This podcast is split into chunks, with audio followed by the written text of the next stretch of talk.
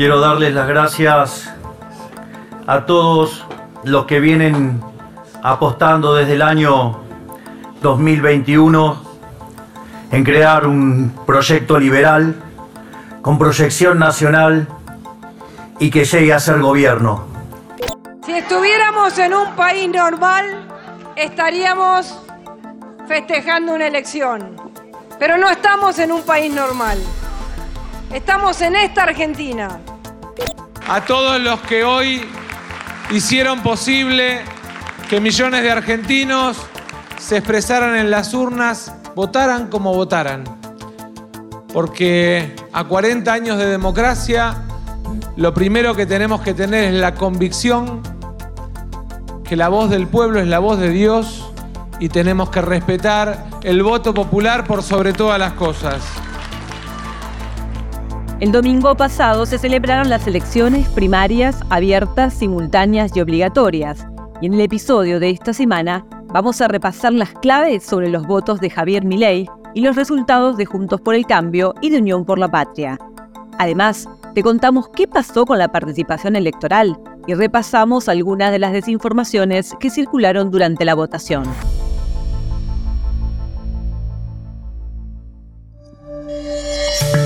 Esto es el podcast de Chequeado, un espacio en el que vamos a compartir con vos algunos de los chequeos para que sepas qué de lo que se dijo o escuchaste es verdadero o falso. También vamos a explicarte en profundidad un tema de actualidad y a traerte datos y contextos para que entiendas mejor las noticias. Soy Florencia Ballarino. Bienvenidos.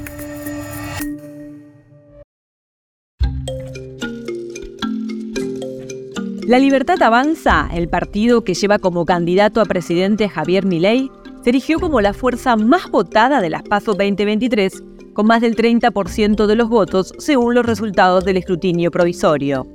En tanto, Juntos por el Cambio terminó en segundo lugar, con el 28,2% de los votos totales, mientras que Unión por la Patria se ubicó tercero, con el 27,1%.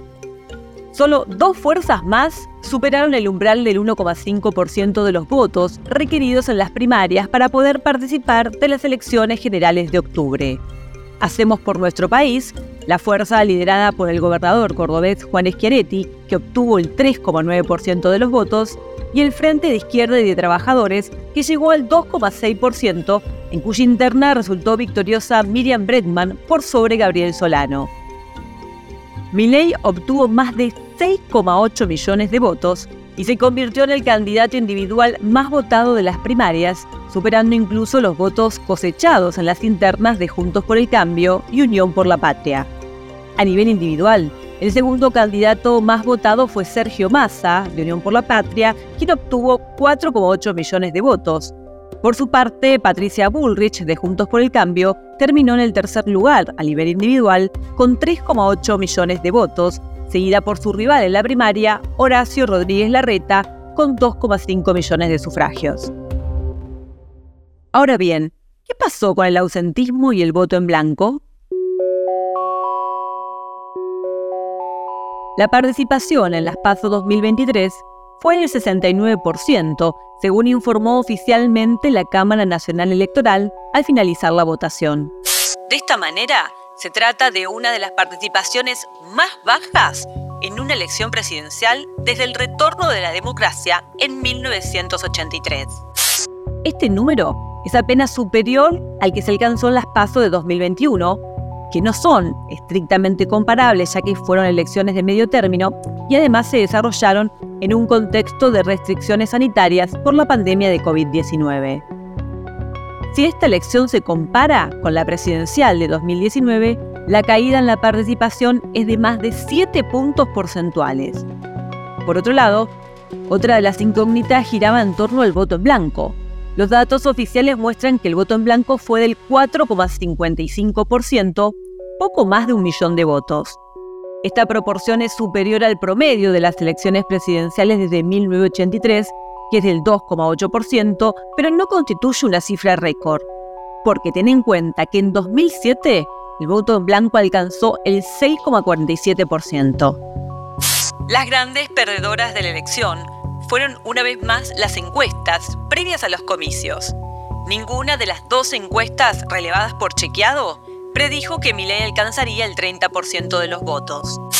La que más se acercó al resultado obtenido por el referente La Libertad Avanza fue la consultora Suban Córdoba, que estimó un 24,5% de intención de voto. Es decir, la diferencia fue de 5,5 puntos porcentuales frente a los resultados oficiales finalmente obtenidos. La encuesta que más falló en su proyección fue la de la consultora en imagen y gestión política, que planteó que el precandidato libertario obtendría el 13,8% de los sufragios, más de 16 puntos porcentuales de diferencia. ¿Por qué fallaron las encuestas en las elecciones PASO? María Laura Taguina, investigadora de la Escuela de Política y Gobierno de la Universidad Nacional de San Martín y miembro de la red de politólogas, destacó que las fuentes de error en las encuestas son múltiples, aunque las más frecuentes suelen estar relacionadas con el diseño de la muestra, es decir, cómo se selecciona a quienes responderán la encuesta, y las altas tasas de no respuesta, que es un fenómeno que se advierte en todo el mundo. Por su parte, María Eugenia Tesio, doctora en Ciencias Sociales por la Universidad de Buenos Aires y ex investigadora en el Centro de Estudios Nueva Mayoría, fundada por el analista político Rosendo Fraga, analizó.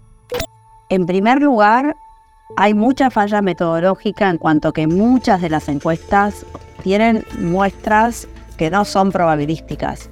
Son muestras que son no son aleatorias, por lo tanto no se cumple con la ley de la probabilidad, que es lo que te permite hacer inferencias estadísticas con los datos que obtienes de una muestra.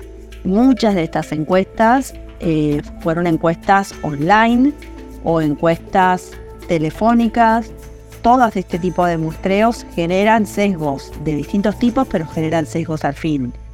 También es, importante tener en cuenta el alto nivel de personas que no fueron a votar, que es, el mayor en las, de todas las elecciones presidenciales desde el 83 para acá, un 31%. Eso también es un tema que incide en los resultados que se dan en las elecciones con respecto a lo que pronostican las encuestas. Antes, durante y después de las elecciones circula mucha desinformación electoral a la que tenés que estar muy atento.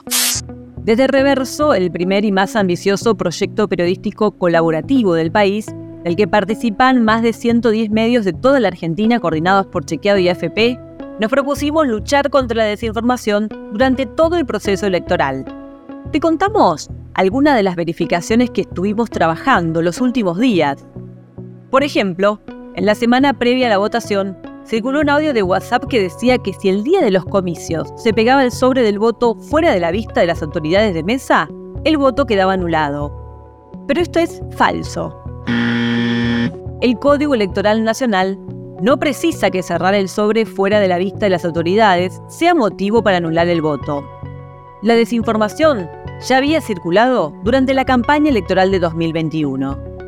También previo a la votación, circularon videos de TikTok donde el jugador de fútbol Lionel Messi supuestamente señalaba en una entrevista que una Argentina distinta es imposible con los mismos de siempre y que si los argentinos querían hacer un giro de 180 grados, tenían que votar a Milei. Sin embargo, esto es falso. Los videos corresponden a entrevistas de 2017 y 2023, cuyo audio fue manipulado. Además, no se hallaron registros de ninguna declaración de apoyo de Messi al candidato presidencial de la Libertad Avanza o a ningún otro candidato. Si querés saber más sobre esto y otros temas, entra a chequeado.com o seguinos en las redes. Si tenés una idea o algún tema del que te gustaría que hablemos en un próximo episodio, escribinos a podcast.chequeado.com. Y si te gustó este episodio, seguinos en Spotify o en tu app de podcast favoritos y recomendanos a tus amigos. Es una producción original de Chequeado en colaboración con Posta. Las notas sobre las que se basa este episodio fueron escritas por Mariana Leiva, Manuel Terricone, Lucía Gardel y José Jiménez. La producción está a cargo de Guido Escolo y Josefina Denía. Y la edición es de Nacho Arteche. Soy Flor Valarino. Hasta la próxima.